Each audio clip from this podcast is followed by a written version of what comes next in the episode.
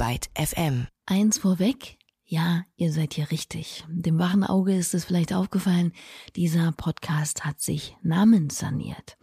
Das verlangt doch mal nach einer höchst offiziellen, ganz neuen Begrüßung, oder? Moment. Willkommen, liebe Menschen, bei Ruhestörung, dem Podcast, der sich hinter die Kulissen von Live-Musik und Musikkultur schleicht. Immer freitags, überall da, wo es Podcasts gibt. So, das war doch schon fast professionell, könnte man sagen. Ist sonst noch etwas neu? Ja, in der Tat. Wir haben eine neue Rubrik eingefädelt. Denn was ist Musik schon ohne Hörerinnen? Was Konzerte ohne Besucher? Und Musikkultur ohne Menschen, die sie gestalten? Eben. Nichts. Deshalb soll es in dieser Rubrik Live Stories, nennen wir sie mal, um euch gehen. Ich will nämlich gern wissen, was denn euer schönstes, abstrusestes, denkwürdigstes, kopfschüttelerregendstes oder ja, anrührendstes Konzerterlebnis überhaupt war. Wenn ihr es schafft, mir dieses in maximal 60 Sekunden zu schildern, lasse ich gern die ganze Welt in einer der nächsten Ausgaben hier daran teilhaben sowie an der allerersten, der Premierengeschichte, die ich euch heute vorstelle von dieser charmanten Hörerin hier. Ich bin Leni aus Berlin und eins meiner einschlägigsten Konzerterlebnisse ist gleichzeitig auch eins meiner ersten, war damals Billy Talent im Huxleys in Berlin. 18 Jahre jung, alleine zum Konzert aufgebrochen und dort angekommen und natürlich noch nicht vertraut mit den Geflogenheiten bei Konzerten, bis nach vorne in den Moshpit. Dieser Begriff war mir bis dahin so unbekannt wie Circle of Death and The Wall, aber The Wall sollte ich alsbald kennenlernen, als sich plötzlich die Menge, in der ich eben noch getanzt habe, trennte und ich immer noch nicht verstanden habe, was passiert ist. Im nächsten Augenblick die rasende Meute in einem Schwung wieder aufeinander zurannte und ich in der Mitte dessen stand. Also eine etwas schmerzhafte, dennoch schöne und erinnerungswürdige Erfahrung bei Billy Talent in Berlin.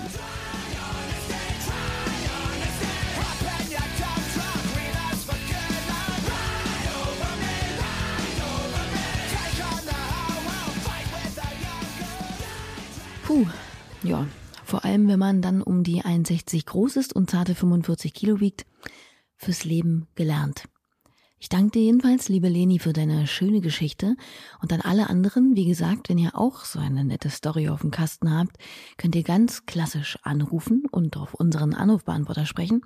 Oder ihr schickt mir eine kurze Sprachnachricht via WhatsApp oder Telegram. Die Nummer dafür, Obacht, ist 0151 5769 und viermal die Null. Ich bin sehr gespannt. So, und nun aber genug in der eigenen Sache hier, wobei das Thema Frau im Moshpit jetzt eigentlich gar nicht so weit weg ist, wenden wir uns finally dem eigentlichen, dem Großen und Ganzen, dem Hauptthema heute zu. R-E-S-P-E-C-T. Frauentag. Hey Schatzi, ich hab dir Rosen und Essen mitgebracht. Auch ein Säckchen und was Süßes. Heute kannst du nämlich mal die Füße hochlegen. Den Abwasch kannst du morgen noch machen. Dieser Tag gehört nur dir. Ja, okay. Schon ziemlich klischeehaft, aber mal ganz ehrlich, so richtig weg von diesem Bild des Frauentags ist zumindest die Industrie und dementsprechend auch viele andere noch nicht. Angebot, Nachfrage. Ich bin gerade erst wieder an einer Kaufhalle vorbeigekommen und habe da auf dem Wärmeaufsteller genau diese stereotype Denkweise wiedergefunden. Auf satt rosafarbenem Hintergrund konnte man da die Frauentagsangebote der Woche begutachten. Sekt, Duftkerzen, Schnittblumen, Pralinchen, warme Socken, Gesichtsmasken und einen Lady Shave Rasierer in grellem Pink natürlich. Ich will gar nicht absprechen, dass man sich oder der oder die ein oder andere darüber sogar freuen würde. Aber sind diese sprudelig süßen Wellness-Goodies alles, was Frau will am Frauentag? Natürlich nicht.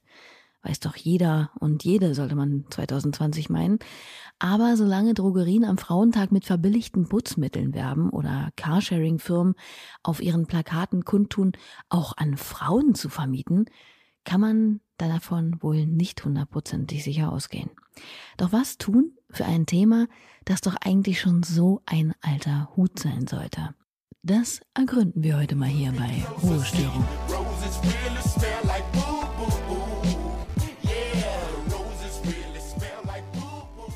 Okay, das Rosenstinken, vor allem am 8. März, haben wir also schon mal abgehakt. Aber es stellt sich ja ohnehin die Frage, was die überhaupt an diesem Tag zu suchen haben. Schließlich wurde er einst von mutigen Frauen wie Clara Zetkin Anfang des 20. Jahrhunderts als Kampftag eingeführt, um sich endlich das Wahlrecht einzufordern. Mit Erfolg. Nach sieben Jahren Demonstrieren, damals noch am 19. März, erhält auch die Frauenwelt 1918 einen Stimmzettel in Deutschland zumindest. Der Soundtrack dazu könnte hervorragend von dieser Dame hier gestammt haben. Von den Amazonen bis zur Berliner Range braust ein Ruf wie Donner daher. Was die Männer können, können wir schon lange und vielleicht eine ganze Ecke mehr. Raus mit Männern aus dem Reichstag und raus mit Männern aus dem Landtag. Raus mit Männern aus dem Herrenhaus, wir machen draus ein Frauenhaus. Raus mit Männern aus dem Dasein. Berlinerischer kann man wohl kaum klingen. Claire Waldorf, eigentlich Clara Wortmann, die in den 1920er Jahren mit ihrem spröden feministischen Gassenhauern und Chansons auf den größten Varieté-Bühnen Berlins auftrat, dabei rauchte, fluchte und in ihrer Hemdbluse, der Krawatte und dem roten Bubikopf schnell zum Star des Berliner Nachtlebens wurde. So, nun hatten die Frauen also ihre Wahlberechtigung. Ein gewaltiger Schritt, zweifelsfrei, doch dann kamen auch schon die Nazis und stießen die Frau wieder zurück an die Mutterfront. Es folgen Krieg, Trümmer und ein Land, das sich auch auf den Schultern der Frauen wieder aufbauen musste. Bis in die 1960er Jahre braucht es, bis der Kampf um Gleichberechtigung in der sogenannten zweiten Welle des Feminismus wieder aufgenommen wird. Die Themen sind zahlreich. Selbstbestimmte Schwangerschaft, eigene Berufswahl, Chancen auf und auch nach einer Scheidung, das Ende von häuslicher Gewalt und grundsätzlich einfach mal mehr Rechte und Respekt. Der wurde dem Patriarchat dann auch gerne mal buchstabiert. R-E-S-P-C-T, find out what it means to me.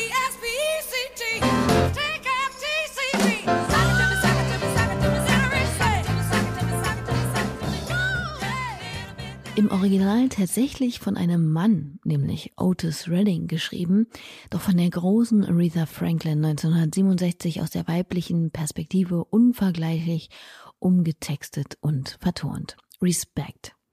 Und auch wenn sie nicht die einzige und schon gar nicht die letzte war, die diesen einforderte, völlige Gleichberechtigung heutzutage immer noch Fehlanzeige.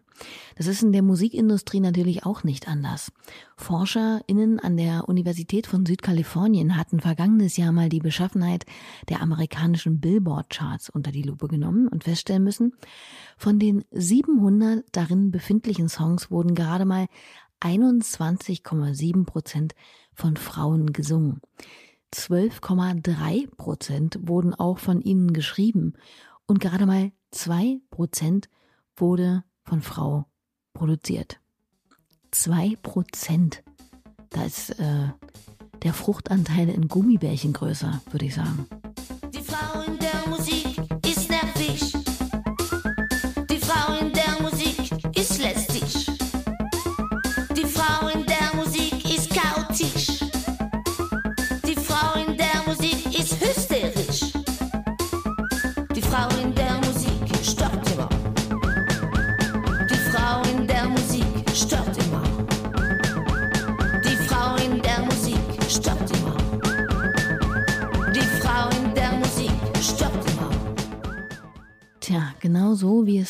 Total hier darstellen, scheint es hinter vielen Bühnen oder Studiowänden eben noch Haltung zu sein.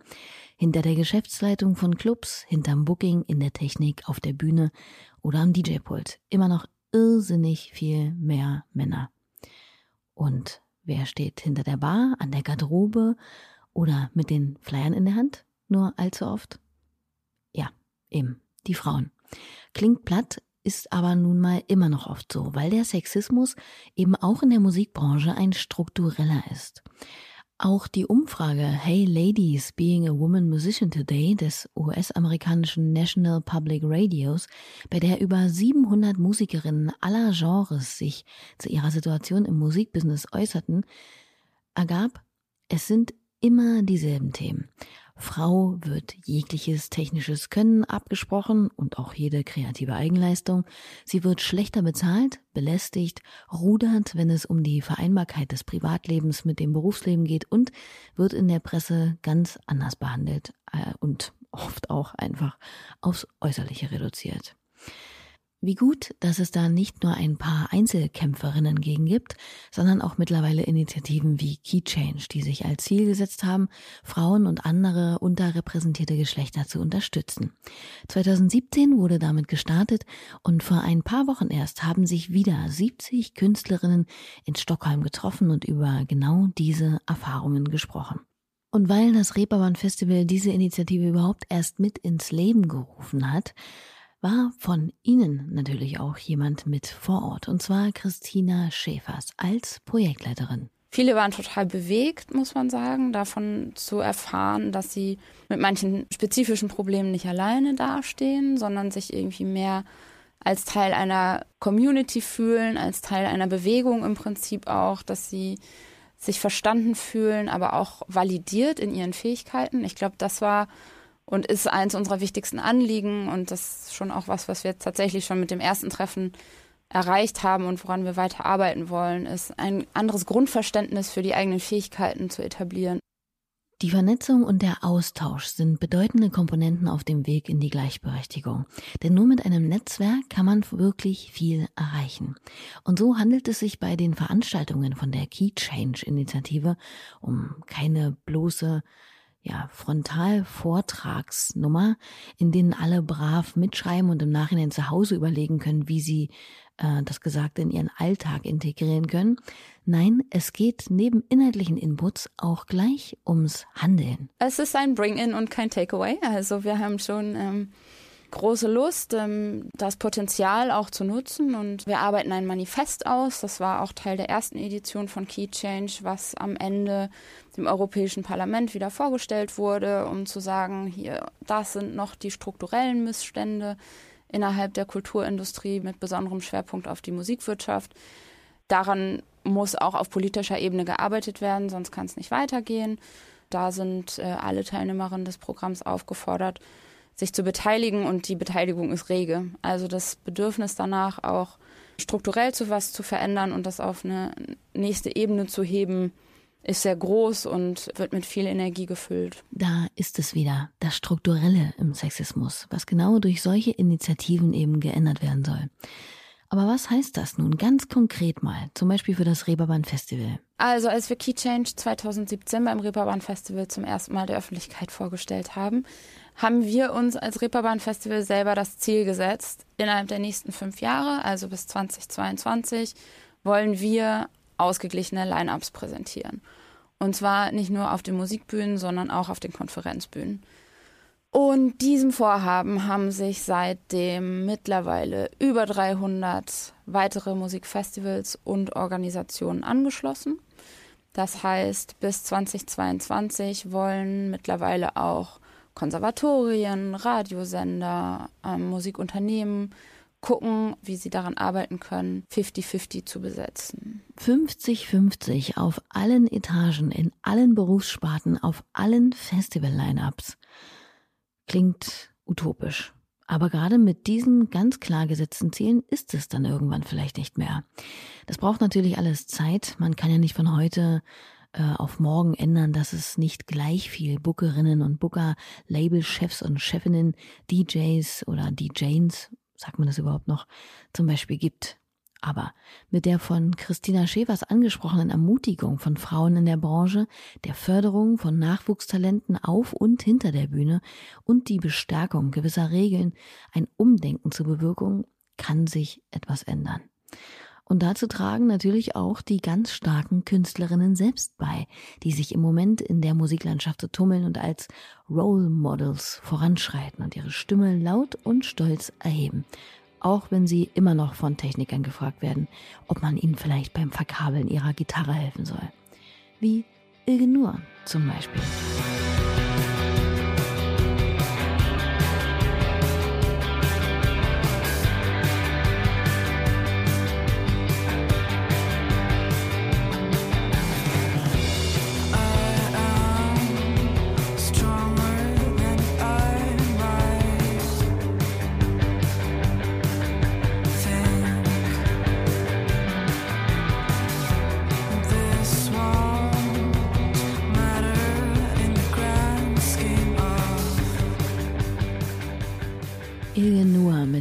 Auszug aus Easy Way Out aus ihrem hochgelobten Album Power Nap aus dem vergangenen Jahr.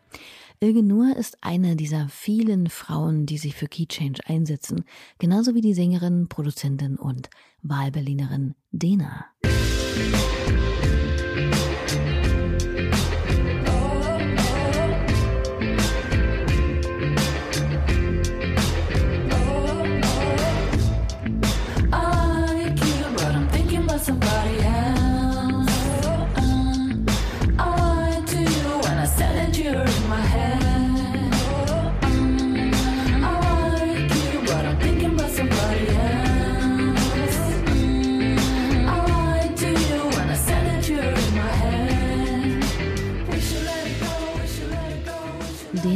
beim Label Mansions and Millions gesigned, einem Label, das gern KünstlerInnen aus der Lo-Fi-Pop-Szene eine Plattform schafft, also jenen, die eher auf einen unpolierten, do-it-yourself charmanten Sound setzen, als alles perfekt auf Hochglanz zu produzieren.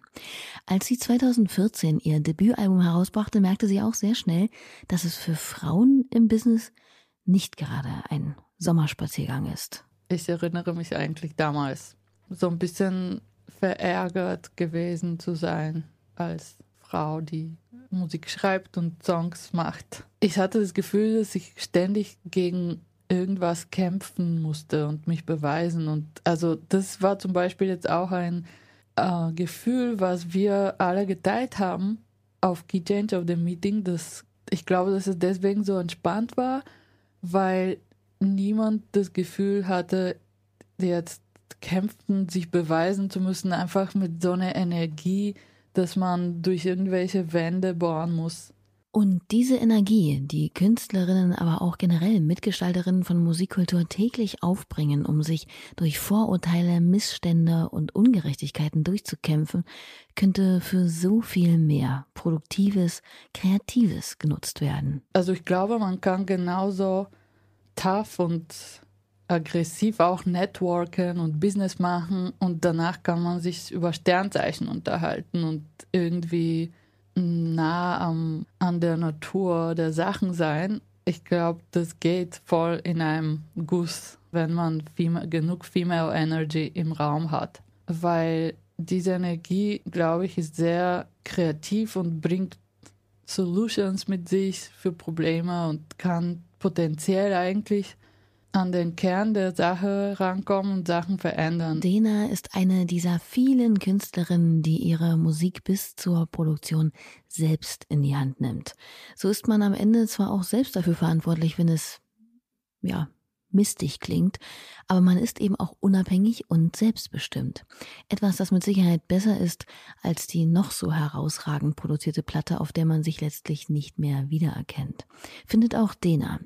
Sie ist ein gutes Beispiel dafür, dass man als Frau sehr gut auch in der Musik alleine klarkommt. Ja, es ist möglich als Solo-Brain zu arbeiten und Songs fertig zu machen und da draußen zu haben, das finde ich toll. Also das habe ich vor vielen Jahren nicht so geglaubt oder gesehen. Ich glaube, das ist eine positive Entwicklung eigentlich. Also dass es möglicher ist, als Frau mehr an sich zu glauben, dass, dass es möglich ist, eigenständig zu arbeiten, also dass es nicht notwendig ist, sich abhängig von anderen so sehr zu machen. Und aus dieser Abhängigkeit, vor allem von den nicht selten rein männlichen Kollegen und den informellen, nicht diversen Netzwerken, will nicht nur Dena sich befreien. Auch in der elektronischen Musik fallen noch Sätze wie, ach guck mal, da liegt jetzt die Tänzerin auf. DJ Tatjana Alvarez legte ein Jahr lang in LA verkleidet als Mann unter dem Namen DJ Music Skills auf und deckte die Maskerade erst auf, als sie etabliert genug war, um eben nicht mehr wegen ihres Geschlechts benachteiligt oder belächelt zu werden.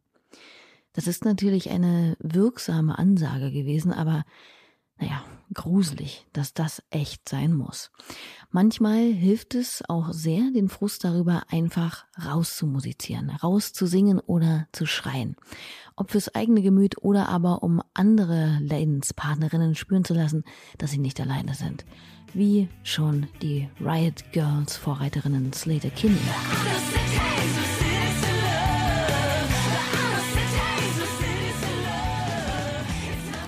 Key Change Botschafterin und Electro Clash Koryphäe Peaches. Feministin und so-called Millennial Punk Feminist Icon Clementine Creevy, aka Cherry Glazer. Okay?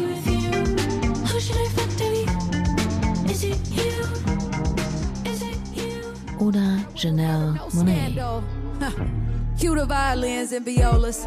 We gave you life, we gave you birth, we gave you God, we gave you earth. We filmed the future, don't make it worse. You want the world, well, what's it worth? We gave you life, we gave you birth, we gave you God, we gave you earth. We fem the future, don't make it worse. So einfach ist das. Feminismus ist glücklicherweise mittlerweile für viele entmystifiziert und kein abschreckendes Schlaumeierinnenwort mehr. Es ist dank vieler starker weiblicher Künstlerinnen über Jahrzehnte, ja vielleicht sogar Jahrhunderte zum Teil der Popmusik geworden, denkt im Idealfall klassendübergreifend und schließt People of Color genauso mit ein wie andere unterrepräsentierte Geschlechter und sollte demnach also am 8. März gehörig gefeiert werden. Und dann ist es auch egal, ob im Hosenanzug oder im kurzen Rock, mit fettem Make-up oder Damenbart, mit Bier oder Shampoos, Lippenstift oder Bartwichse. Hauptsache intersektional, tolerant und selbstbestimmt. Und natürlich sind alle geschlechterübergreifend dazu eingeladen, mitzufeten. In diesem Sinne, ihr allesamt, einen fulminanten 8. März wünsche ich euch. Möge Ina Deta recht behalten. Vielen Dank für eure Aufmerksamkeit. Mein Name ist Leonie Möhring. Ich freue mich, wenn ihr beim nächsten Mal auch wieder dabei seid hier bei Ruhestörung. Auf bald. Tschüss.